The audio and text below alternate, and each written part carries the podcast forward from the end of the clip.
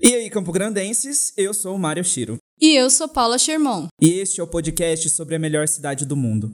Antes de começarmos, a gente quer agradecer a todo mundo que tem divulgado esse podcast e ajudado no nosso crescimento, que ainda tá tímido, mas tá tendo.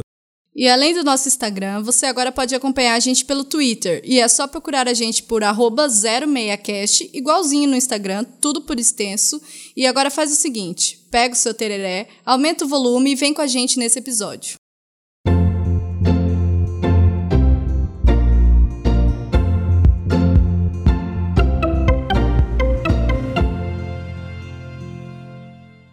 Atenção! Esse episódio pode conter gatilhos para pessoas sensíveis ao tema.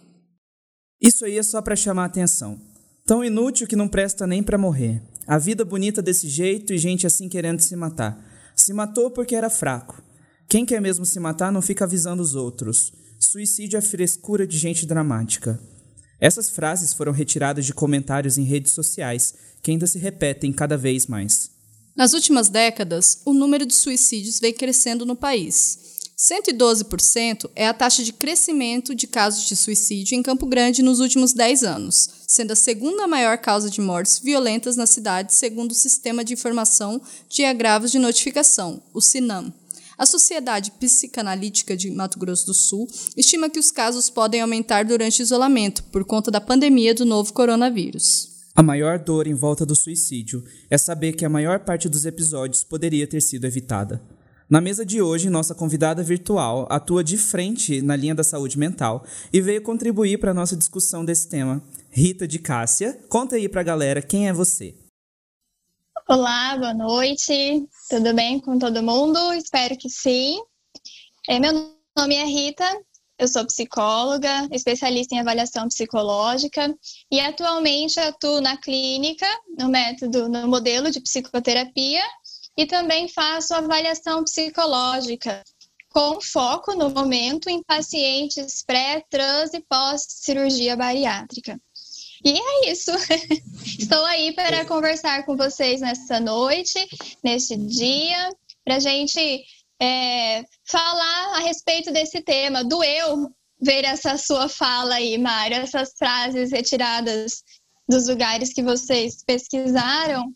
É, é muito triste é, entender essa realidade tão delicada, esse sofrimento, e ele não ser acolhido de uma forma coerente, de uma forma que condiz com aquilo que a pessoa precisa no momento.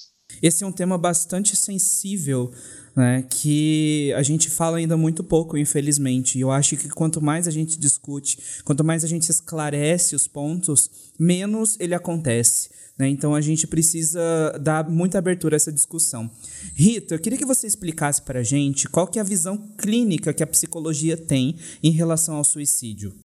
A visão clínica, ela não, não existe uma resposta pronta e fechada tá?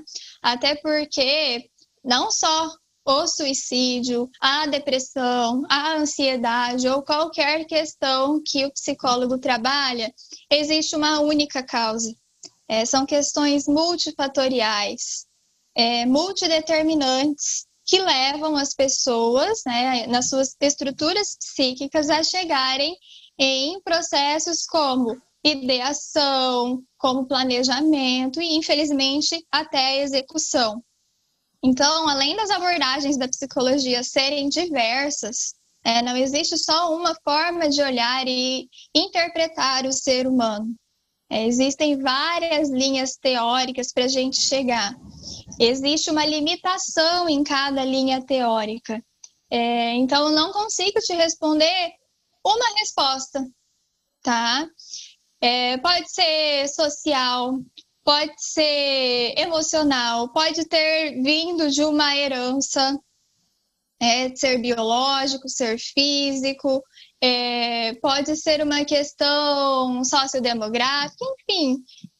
A gente entra em várias questões nesse momento é, para poder escolher uma só para dizer aqui. É muito arriscado. É por isso que essa escuta ela precisa ser individualizada, ela precisa ser subjetiva para entender qual é a fundamentação de cada uma das pessoas que chegam até nós com uma queixa, é, com apenas uma ideia que uma vez passou pela cabeça, ou então, né, em, em níveis mais acentuados, em níveis mais graves, que já até tentaram e por, né, é, ainda bem que não deu certo, né, teve mais uma chance de se falar, infelizmente não são todos os casos que têm essa oportunidade, né, e, e geralmente é, a maioria dos casos, é claro que dependendo da localização, dependendo da, da condição que se vive naquele lugar, é, aqui, por exemplo,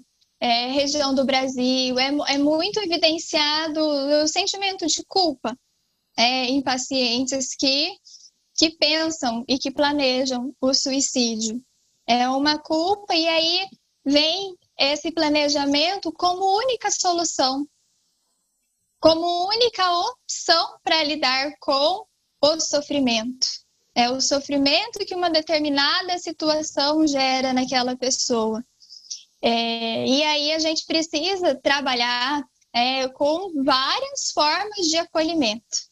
É, a gente entra na família, a gente entra nos amigos, a gente entra no colega de trabalho, a gente entra no profissional no profissional da psicologia que não é especialista, no, no profissional da psicologia que é especialista no assunto, e aí a gente vai entrando aos poucos naquilo, naquela necessidade que a pessoa nos apresenta.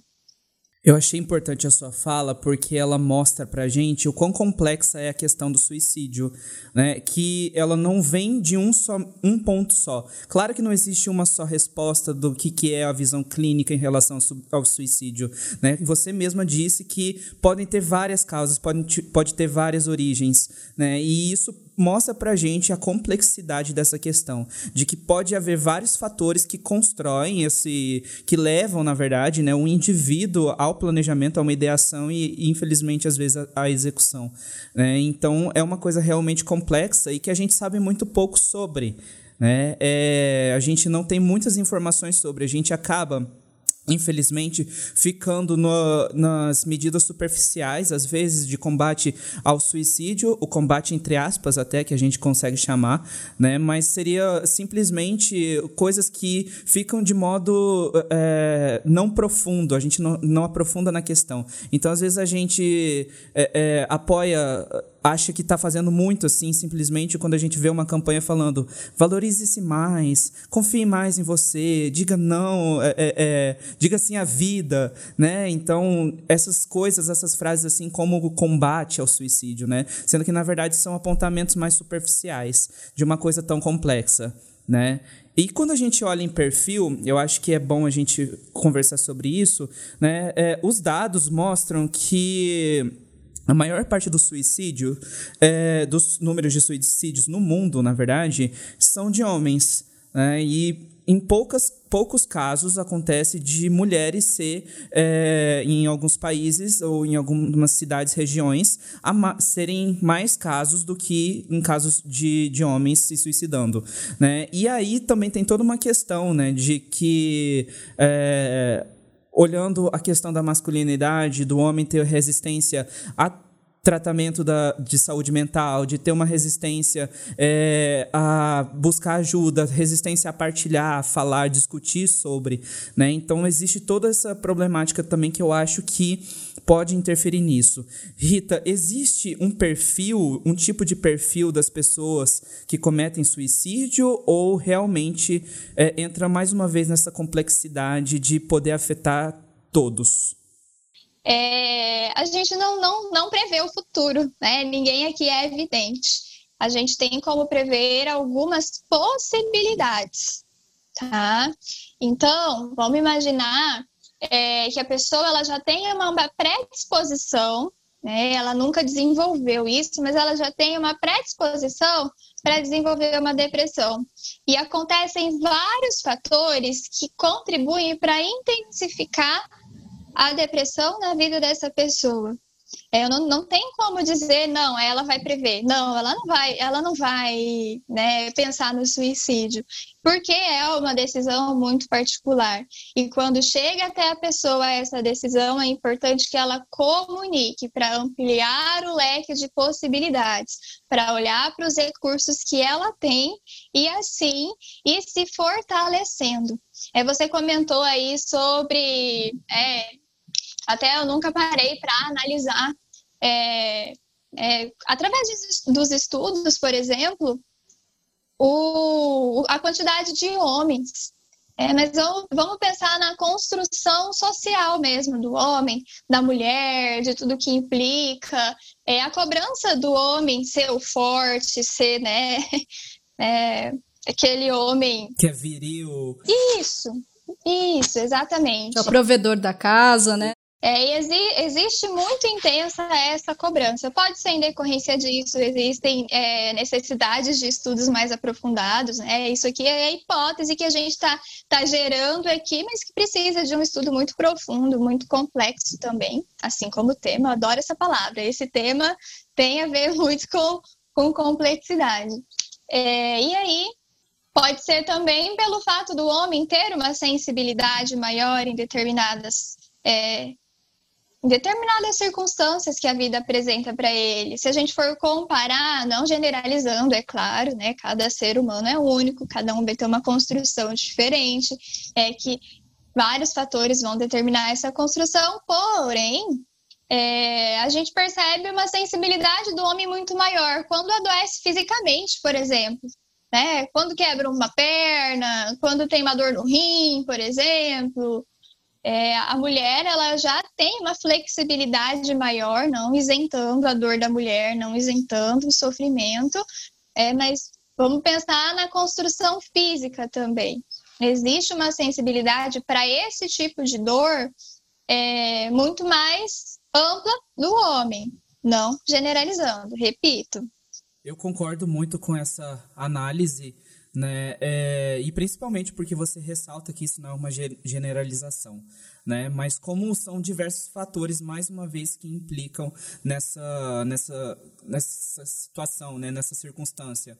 Eu tinha lido algumas pesquisas estudando para a pauta que revelaram, ainda falando sobre o, o suicídio incidir em maior parte nos homens, né? Mas que é, várias notícias tinha infelizmente casos de homens que acabavam matando a própria família e depois se suicidando em seguida, porque justamente e acabavam alguns que deixavam é, traços, deixavam informações ou justificativas do ato, né, é, que não é sempre que existe, que não é sempre que se consegue uma resposta, uma investigação para esclarecer tudo aquilo, né, mas alguns diziam que é, por não conseguir assumir o papel de responsável da família por ter falhado nesse papel. Ele não quis que uh, os seus descendentes, né, os seus filhos e a sua esposa, enfim, seus parceiros passassem por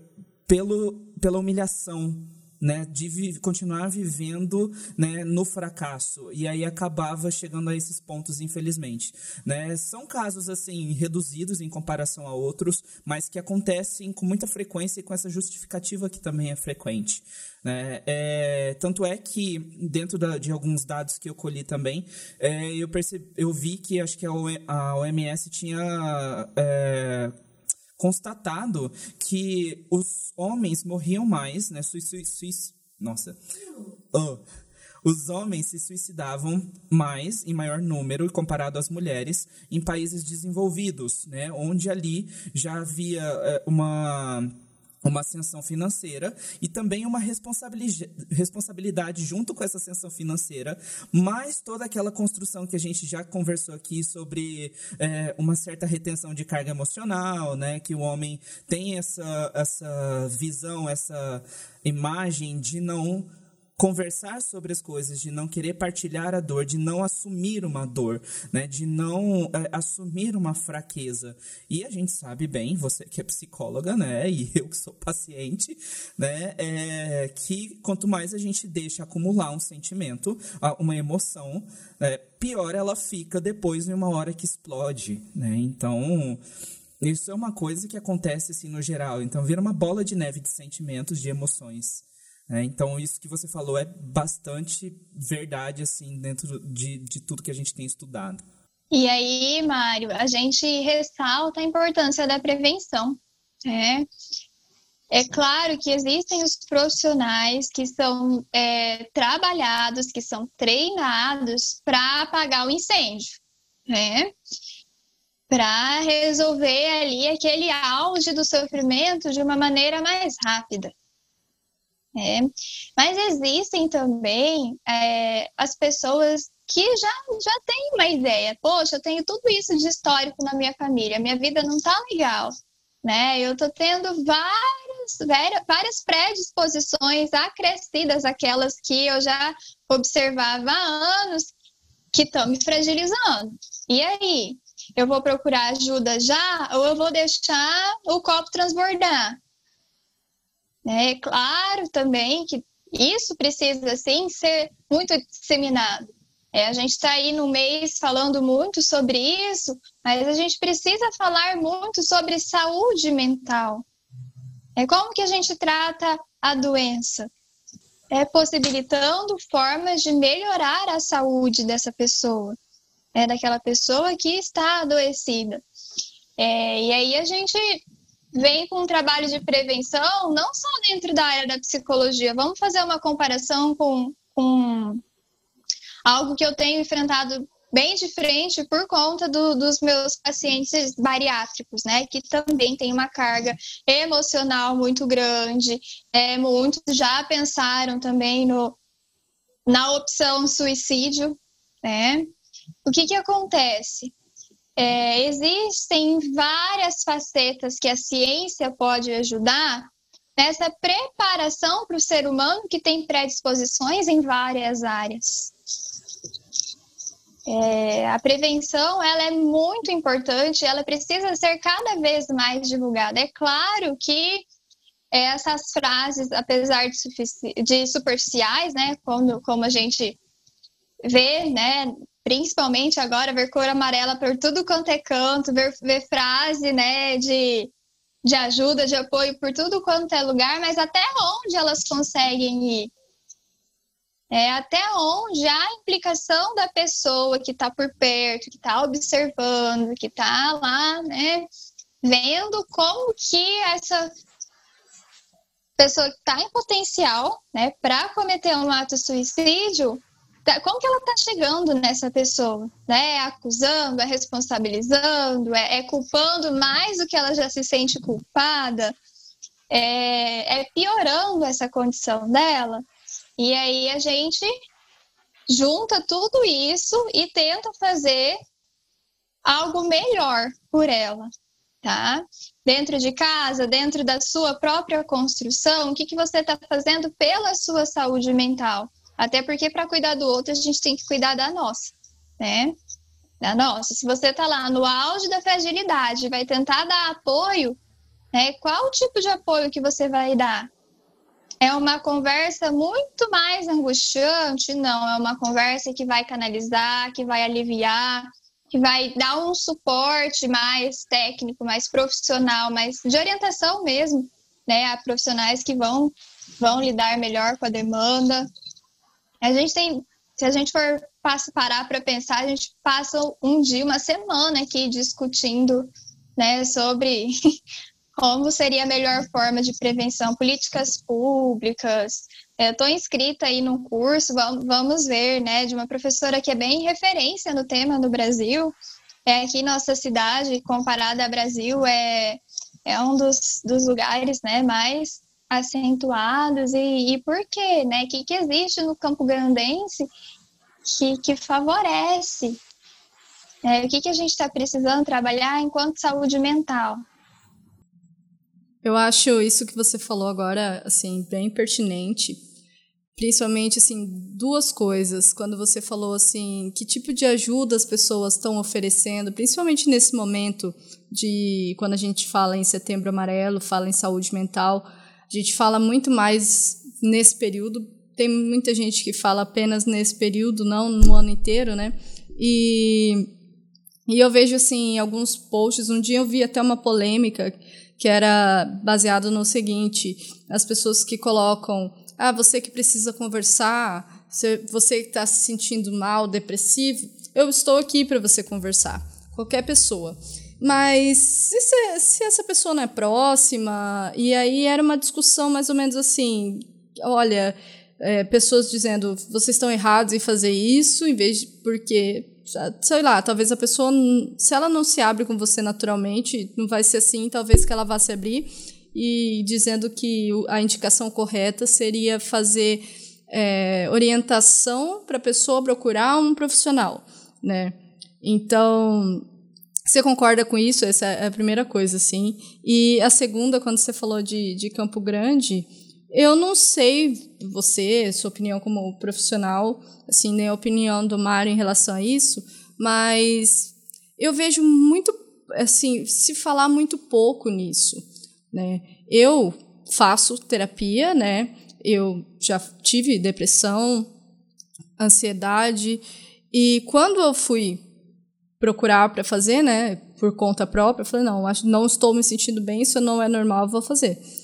É, fui procurar auxílio psicológico. Eu percebi que eu comecei a falar isso para as pessoas, meus amigos, pessoas próximas. Eu percebi que as pessoas tinham medo de tocar nesse assunto, ou assim, ah, eu já fiz, mas nunca me falou nada, sabe? Tipo, era é meio que um tabu. Então, eu não sei se isso contribui, talvez, também para esses casos na cidade. Eu gostaria que você comentasse para gente. Referente à, primeira pergunta sobre a onda da, das redes sociais aí de difundir, dar apoio, isso é muito importante, mas o quanto esse apoio é, é real é mais importante ainda. É claro que não é só o profissional, o pilar que esse paciente que está em sofrimento com a ideação suicida vai se solidificar. Né? Aquele profissional que vai pontuar, que vai dar as orientações, é, que vai fazer os encaminhamentos necessários. Ah, vai ficar aqui só na psicoterapia? Não, a gente vai dar conta? Não, acho que é importante encaminhar para um psiquiatra que atenda a demanda de pacientes com ideação suicida. Então, é sempre encaminhar para o profissional, que é a pessoa que cientificamente, né, que através de estudos, que através de conhecimento, e isso acontece todo dia, né? O ano passado lidava com pacientes com ideação suicida de um jeito, esse ano tem mais estudos a respeito disso. Então, a gente vai se atualizando para atender essas demandas, e a pessoa que se coloca à disposição lá no, no Instagram, por exemplo, é, o quão preparada ela tá para acolher essa demanda de uma forma segura, né? de uma forma que ela conheça o que ela está fazendo, que ela saiba o que ela está fazendo. Porque às vezes lá na intuição do momento, né, você fala: "Não, mas você é tão legal, você tem tudo". É. Nossa, você é tão bonita. Exatamente. Pode ser que isso vire um recurso positivo, ela se olhar dessa forma depois. Mas no momento, o que ela está precisando é de uma escuta. Uma escuta amiga, que não julgue, que não moralize o que ela está vivendo, que não minimize o sentimento e o sofrimento dela, tá? E que não menospreze a possibilidade Aí a gente entra em conflito lá com, ah, tá chamando atenção, ah, é falta de Deus. É, como assim? como assim? Tem muitas coisas por trás, é muito delicado. É ótimo que as pessoas estejam, estejam se colocando à disposição. Porém, é, quão preparadas elas estão né? Qual é o trabalho de divulgação? A gente gosta de falar dentro da psicologia, pelo menos eu, é de costurar essa informação. Tá, dá abertura, o que mais? Né? Ela deu ano passado, nem lembro mais que ela tá aberta a escutar. Né? Eu conheço uma pessoa, tô vendo que ela tá postando muita coisa estranha. Que forma eu vou acolher essa pessoa? Eu vou orientar. É claro que todos nós temos o nosso limite. A gente não é o Todo-Poderoso que vai resolver tudo. Né? Enquanto ser humano, eu digo. Né? Enquanto pessoa que tem afeto, que tem empatia pelo outro. E a gente tem que se colocar muito na, na, reflexão, até onde eu posso ir? Será que existe essa reflexão quando tem a divulgação né, do oferecimento de ajuda? Eu sei o que eu estou fazendo? Ou eu vou dar conselho? Um conselho que eu não tenho menção do que pode gerar naquela pessoa. É, a gente, enquanto psicólogo, tem trabalho em muitos casos né, de identificar, de conseguir um movimento mínimo possível com, com o paciente. Imagina né, uma pessoa que é totalmente leiga no assunto. E aí a sua parte é orienta, seja apoio, está precisando, o amigo, o colega, o familiar está precisando, acolha, escute, não julgue e encaminhe. Você pode ser a rede de apoio desse paciente, dessa, dessa pessoa que está em sofrimento. A rede de apoio são aquelas pessoas que dão suporte para o momento de fragilidade, para o momento de crise que a pessoa está vivenciando. É aquela pessoa que vai ser o amigo que vai escutar, que vai ajudar a digerir o sofrimento, com menos imposição e julgamento, com mais acolhimento, com mais compaixão e encaminhamento para quem tem técnica para fazer isso. Quanto à segunda pergunta, é, a respeito dos tabus aqui na cidade de Campo Grande, é, eu vejo que ainda existe muito mais, comparado aos anos anteriores, lá por volta de 10 anos, tem melhorado muito justamente pela divulgação da psicoterapia como prevenção, como autoconhecimento, né, como uma preparação para evitar que lá na frente, exposta a, a fatores que vão, vão poder desencadear um, um transtorno mental, de personalidade, um transtorno é, que leve ao suicídio, um sofrimento que leve ao suicídio. É, e já melhorou muito, porém ainda existe, sim, muita dificuldade de chegar até o profissional. Vou contar com a minha, como a minha experiência na clínica, tá?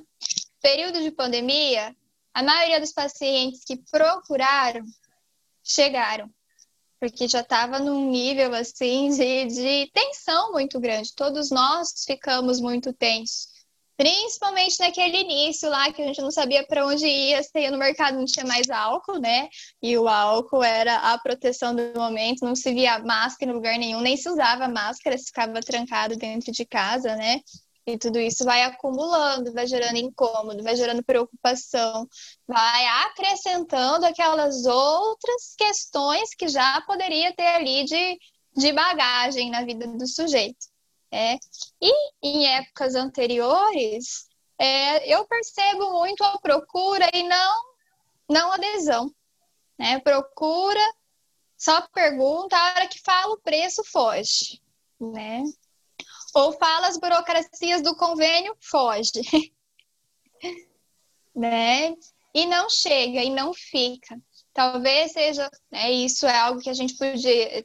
É, hello, o FMS, minha faculdade, hello o CDB, hello Unigrão, Uniderp, todas as faculdades que trabalham com pesquisas na, na psicologia, ou até nas universidades que têm a medicina e, e as especializações em psiquiatria, de estudar melhor isso, né? Toma, até chama a minha atenção, porque é um desejo meu do futuro, né? Que eu, que eu faça pesquisas, né, para completar mestrado, doutorado, por aí vai, mas enfim, é, de se entender se não é uma dificuldade de enfrentamento mesmo nas pequenas coisas. Poxa, se é algo que vai gerar, que pode gerar tanta melhora na qualidade de vida do sujeito, na qualidade de saúde mental, por que tanta resistência de chegar até ele? Eu ia reforçar a necessidade dos estudos. É, para aprofundar melhor nisso, e estudos que não fiquem só nos, nos, nos, bancos de dados das universidades, né? A gente tem tanta gente boa aí que, que esconde o talento, né? E poderia ter ter outras ações mais efetivas. É claro que o estudo ele vai formar vários profissionais. O artigo que você posta lá pode ir para o TCC, para tese, para qualificação de muita gente. É, mas e aí demora para chegar na população, né? Você, enquanto pessoa que está vendo de perto isso, que forma você pode chegar até as pessoas que necessitam?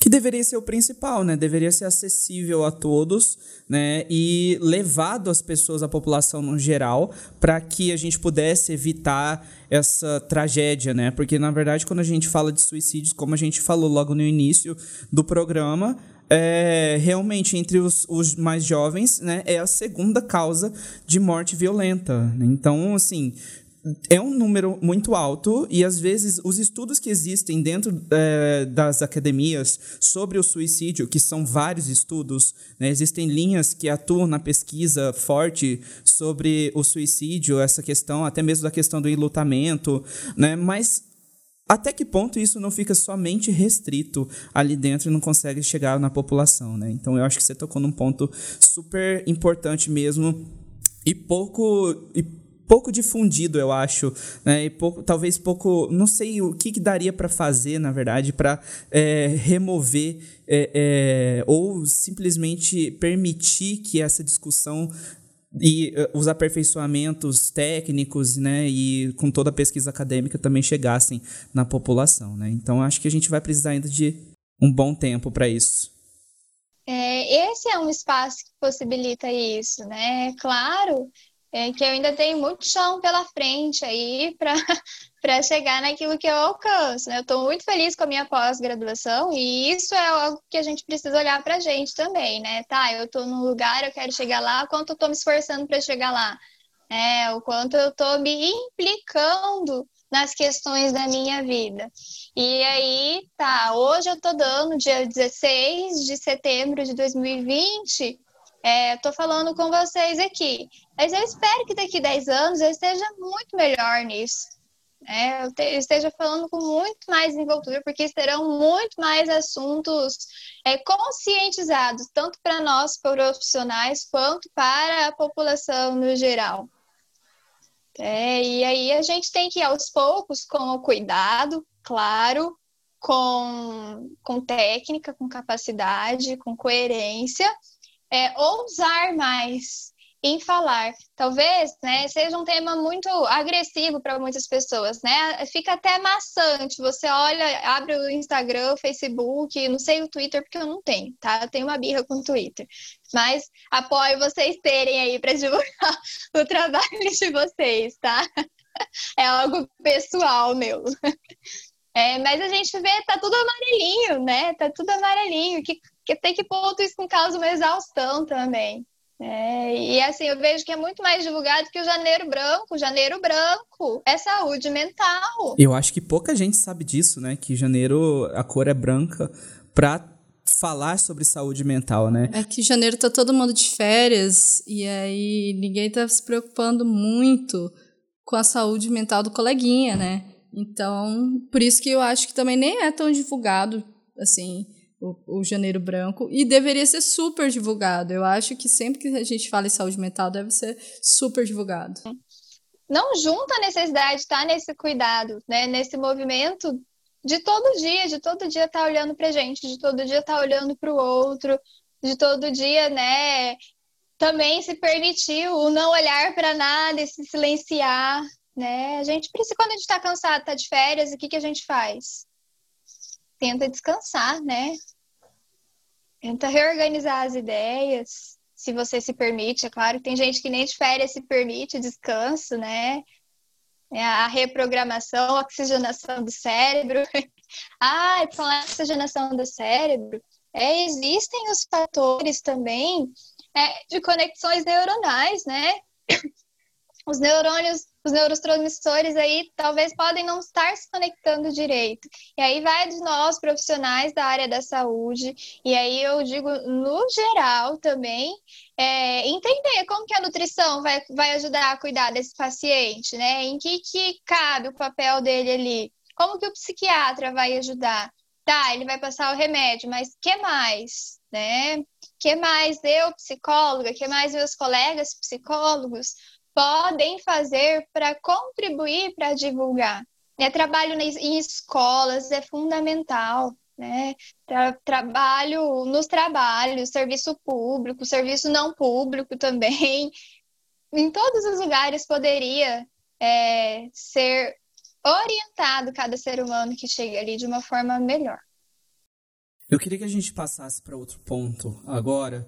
É, e que você explicasse para a gente, Rita, como que é, ou você tinha mencionado antes, aquela, aquele processo de ideação, né? Que a, a, pessoa começa a fazer o planejamento né, do, do suicídio, da execução, enfim. Queria que você é, elaborasse para a gente um pouquinho mais sobre essa parte, para também a gente chegar num ponto né, de entender em que momento a gente precisa ter mais atenção com alguma pessoa porque ela está apresentando determinados sinais. Que sinais seriam esses? Que momento que a gente tem que ficar super atento e como que a gente pode abordar, né, essa questão uma, sendo uma coisa tão sensível?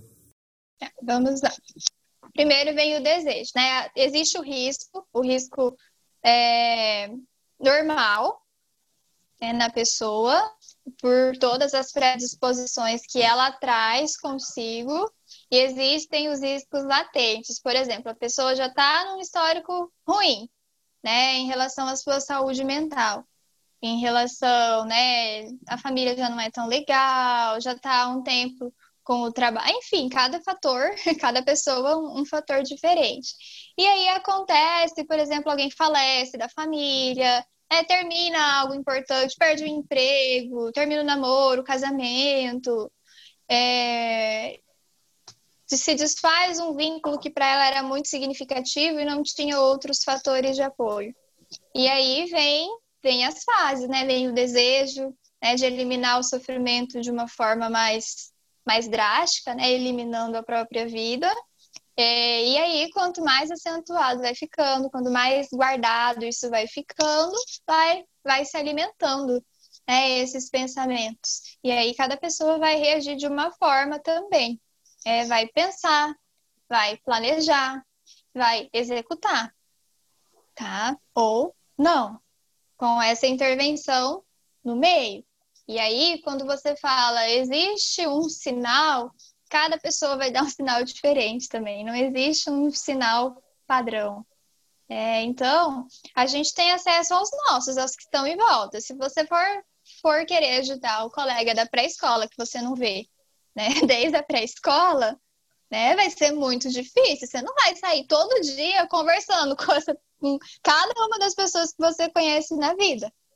É, mas se é aquela pessoa que está perto de você, que você está observando movimentos diferentes, é a mesma coisa. Chegar perto e acolher. Não chegar já dando a paulada, né? Nossa, o que está acontecendo com você? É, eu, tô te percebendo diferente, como eu posso te ajudar? Né, tem algo que eu possa fazer? É, se a pessoa der essa abertura para você chegar também, dependendo do grau, pode estar muito fechada, né? Muito restrita ali. Né? Talvez não seja você a pessoa que ela queria que chegasse perto naquele momento, mas aí você vai ter feito a sua parte. E isso que você falou da, da gente fazer a, a nossa parte, assim, é, é uma coisa bem, bem interessante para a gente ter em mente, assim, ao querer ajudar alguém, né? Porque talvez, às vezes, as pessoas ficam, é, assim, se, se a pessoa chega num, num caso de execução ou é, é uma pessoa com, com algum qualquer tipo de problema relacionado à saúde mental e você não conseguiu resolver o problema dessa pessoa, né, tem que entender que a, até onde vai a, a, parte de cada um também, né? É, eu não, eu por exemplo, se eu for ajudar alguém, eu não sou da área de saúde, né? Eu não sou psicóloga, então talvez a minha ajuda ela seja bem limitada, né? E bem num, num período bem bem limitado mesmo, né? Então, acho que isso a gente tem que, que entender, ou querer ajudar alguém também, né? Sim, e é importante ter coragem também. É, eu vejo, né? Eu sou jovem também, no, entre nós jovens, é, esse, esse medo, às vezes, de perguntar, nossa, o que está acontecendo, né? Eu posso te ajudar? E muitas vezes tem um bloqueio, né? De você receber um coice, né? Uma patada, é, e aí mexe com a sua fragilidade. Então, qual é o risco, maior risco que você corre? Naquele momento, de acolher, de ter coragem de fazer algumas perguntas, não acusativas, é, não punitivas, mas acolhedoras, de interesse, de querer saber o que está acontecendo, de querer estar tá ali. Muitas vezes a pessoa não quer nenhuma opinião, né? Ela não quer que você dê conselho, ela quer que você escute. E aí é importante nós trabalharmos a nossa sensibilidade para perceber até onde essa pessoa está querendo que eu vá. Né? Eu, vou, eu vou perguntar para ela até onde eu posso ir é, encarar de frente. É, eu falo que nós, psicólogos, também temos as nossas limitações na clínica, por exemplo. Tem casos que a gente não dá conta. A gente vai pedir ajuda para o psiquiatra, a gente vai pedir ajuda num caso de internação, por exemplo. É, a gente vai pedir ajuda para a rede de apoio dessa pessoa, fora você. Se, se ela está ali, você pode ser uma das redes de apoio dela.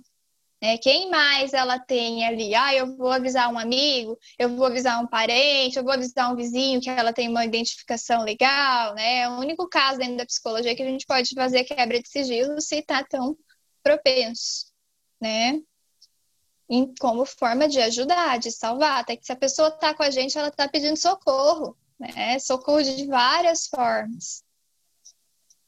E aí a gente, todos os profissionais, todos nós, todos nós, pessoas que não são profissionais também, é, temos o nosso limite, cada um dentro da sua capacidade, mas temos. Tudo que a gente falou agora, eu acho que a intervenção ela é perigosa, né? Quando não existe um conhecimento de como fazer? Eu acho que até mesmo minha psicóloga já me disse isso uma vez, né? Às vezes, quando alguém quer conversar com você, não necessariamente, e está no estado complicado que é visível, né? não necessariamente ela quer ouvir um conselho, não que, eh, necessariamente ela quer ouvir uma orientação, um direcionamento do que fazer, ela simplesmente quer ser ouvida. É, é, porque existem muitos relatos, na verdade, de.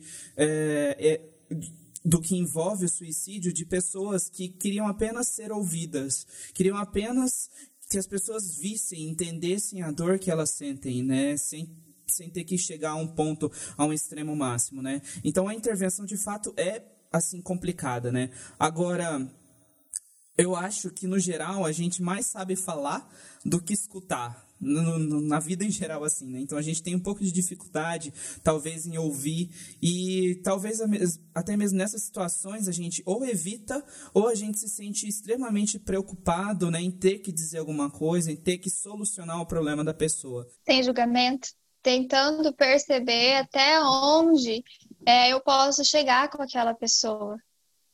É, você gostaria de alguma palavra? Você gostaria que eu falasse alguma coisa? Você precisa que eu fique só aqui do seu lado? É, você quer que eu discute? É, você quer que eu vá com você a algum lugar? Você quer que eu procure com você um profissional? E até onde eu posso ir com você? Eu tô aqui, eu quero te ajudar, eu tô disponível. E aí a gente volta lá atrás. Quanto você está parado para estar disponível? E aí a gente precisa de pessoas mais ousadas, é mais bem preparadas emocionalmente.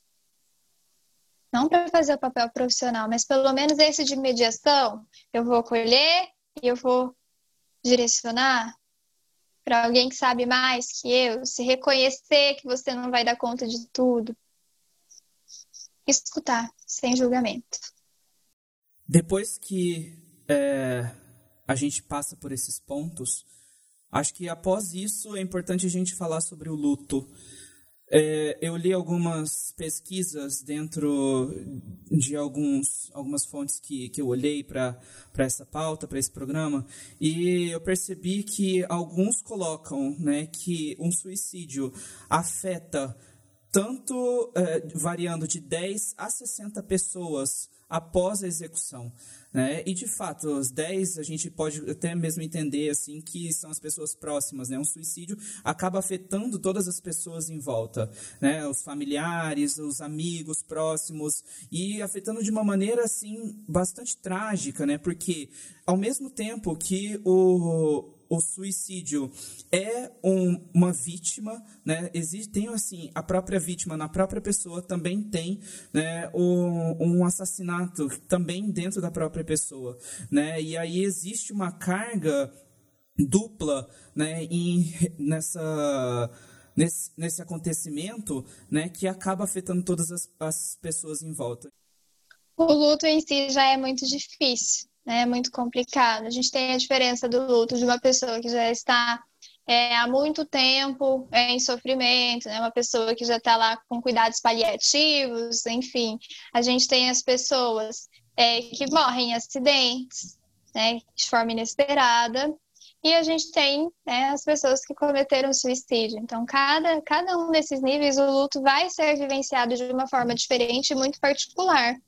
É, e aí vai depender também de, de como é cada pessoa que estava em volta desse ser humano que chegou né, até os fins. E aí a gente tem que olhar. É uma família que já está cuidando da sua saúde mental, né? Pode ser que até né, foi reflexo ali é, de uma falta de olhar para esse aspecto, para os aspectos emocionais né? Pode ser, não é certeza, tá? É, pode ser que essa pessoa, sim, ela colheu, ela fez o que ela pôde, ela foi no limite dela. Ainda assim, essa pessoa vai para o viés da culpa, né? Eu podia ter feito mais, ou ela não, né? Eu fiz o que eu pude. E reconhecer e aceitar que existe limitação dentro dela. Então, vai depender também de, da construção de cada ser humano, mas no geral, é sofrimento, é doloroso. É, e, e existe a necessidade de ressignificação pós esse acontecimento. E aí cada um vai responder no seu tempo também. Acho que quando acontece um, um, uma coisa assim, é, principalmente em relação ao suicídio? As pessoas próximas ficam tão impactadas que vão passando até por fases, né? De que a gente até encontra relatos por aí. De primeiro sentir aquela perda enorme, aquele vazio enorme, né? Aí depois de sentir até mesmo uma raiva em relação à pessoa que se suicidou, no, no, no pensamento de como pôde fazer isso comigo, né? Talvez de um pai, de uma mãe que pensa isso, de um irmão, né? de como pôde fazer isso comigo, né? Como pôde me fazer causar esse sofrimento, né? E chegar no outro ponto também, numa outra fase de questionar como foi que eu não vi essa pessoa sofrer, como foi que eu não vi os sinais, como eu não fiz nada. E aí até mesmo a gente é, mencionou no início do, do podcast no início do episódio, que a dor maior do suicídio é que boa parte deles poderia ter sido evitada. Né? Então, acontece que depois que a gente é, perde alguém por conta disso, a gente começa a. Lógico que tem todas aquelas manifestações né, de, é, de, de atos, atitudes que se faz em memória a alguém, né? Então escrever cartas em memória e deixar flores, né? Como eu vi uma vez em que um, um aluno tinha se suicidado, né? E na carteira dele deixaram né, flores e cartas, é, tudo mais ali como se fosse um memorial, né? E aí nesse ponto que a gente começa a questionar, né? Como foi que não vi? Como não percebi que aquela pessoa estava passando? Como eu nunca fui ajudar aquela pessoa? Como é, é, eu não não fui ousado, né, como você mesmo disse usando essa palavra, né? Como não fui ousado em tentar tirar aquela pessoa de onde ela estava. Não para ser assim uma pessoa, nossa, eu fui o salvador dela, né? Não, eu fui o herói dessa pessoa, né? Mas como não pude perceber isso. Então eu acho que essas fases acontecem dentro do luto, né? É que se assemelha muito ao luto de outras formas, porque um luto é um luto, né? Mas quando a gente fala do suicídio, eu acho que tem muito disso, porque é uma coisa que pode acontecer velada do nada, né? É, com pessoas que a gente não espera. Sim, com certeza. E até por ser um tabu muito grande, né? Não seguir a ordem natural da vida. Nasceu, viveu, morreu naturalmente. É, foi, houve uma interrupção ali provocada. É, e até, por, por ser tão estigmatizado, né, isso gera um sofrimento para os que ficam maior. Né, uma outra, né, uma outra realidade, porque foge do natural. E tudo isso que a gente discute, a gente discute nesse mês que é bastante simbólico, né, que é o Setembro Amarelo, e principalmente nessa cidade em que a gente teve episódios noticiados, vamos dizer recentemente, mas nos últimos anos, né, os veículos de notícia aqui noticiam suicídios, principalmente de pessoas jovens, é, principalmente de adolescentes, né, de pessoas que acabaram às vezes não deixando justificativa, não deixando e as pessoas diziam que talvez não viam nenhum sinal, né? E a gente testemunhou essas coisas acontecerem é, aqui. Rita, como uma pessoa que talvez até mesmo esteja é, ouvindo a gente, escutando a gente nesse episódio, e talvez ela tenha passado por algum episódio em que é, ela tenha passado por alguma etapa da ideação ou já pensado em se suicidar, o que, que essa pessoa pode fazer? Procurar ajuda profissional. Onde? É, dependendo do nível que ela estiver se sentindo, se ela tiver com né, um, um, intervalo é, possível né, de esperar psicoterapia. Psicoterapia, ela não apaga incêndio, ela prepara o terreno, ela vai lá sessão em sessão, costurando uma na outra, então ela pede um tempo maior. Então, procurar um psicólogo, parar fazer psicoterapia, né, até uma avaliação psicológica antes, para entender as motivações. É, uma pessoa, um psicólogo clínico, ele vai acolher no primeiro momento esse paciente se necessário, né? Ele vai encaminhar para o psiquiatra também, ou então ir direto no psiquiatra, né? E aí, dependendo do psiquiatra, ele vai fazer o encaminhamento para o psicólogo, né? De preferência, pessoas que tenham conhecimento do que elas estão pegando, né? Que, elas, que tenham garra em dar continuidade naquilo que elas estão fazendo. Depois, né, tá lá, é urgente, né? Eu tô tendo agora essa vontade, por exemplo, eu vou procurar os serviços de pronto atendimento, nos hospitais, nos UPAs, no CAPS, tem, temos o CAPS 24 horas aqui em Campo Grande, é, é SUS, é saúde pública, é, tem essas mediações que, que são mais rápidas, né? São mais urgentes. É, tem o CVV, também é um, um meio de, de ligar e falar dos sofrimentos, né? Receber esse acolhimento pelo telefonema. E ou então uma pessoa que você confie muito e que você sabe que vai te dar o que não vai te olhar com julgamento, né? Ou não vai te incitar a decisões erradas. Né? A decisões que te afastam daquilo que é de conhecimento, né? Daquilo que sabe o que está fazendo.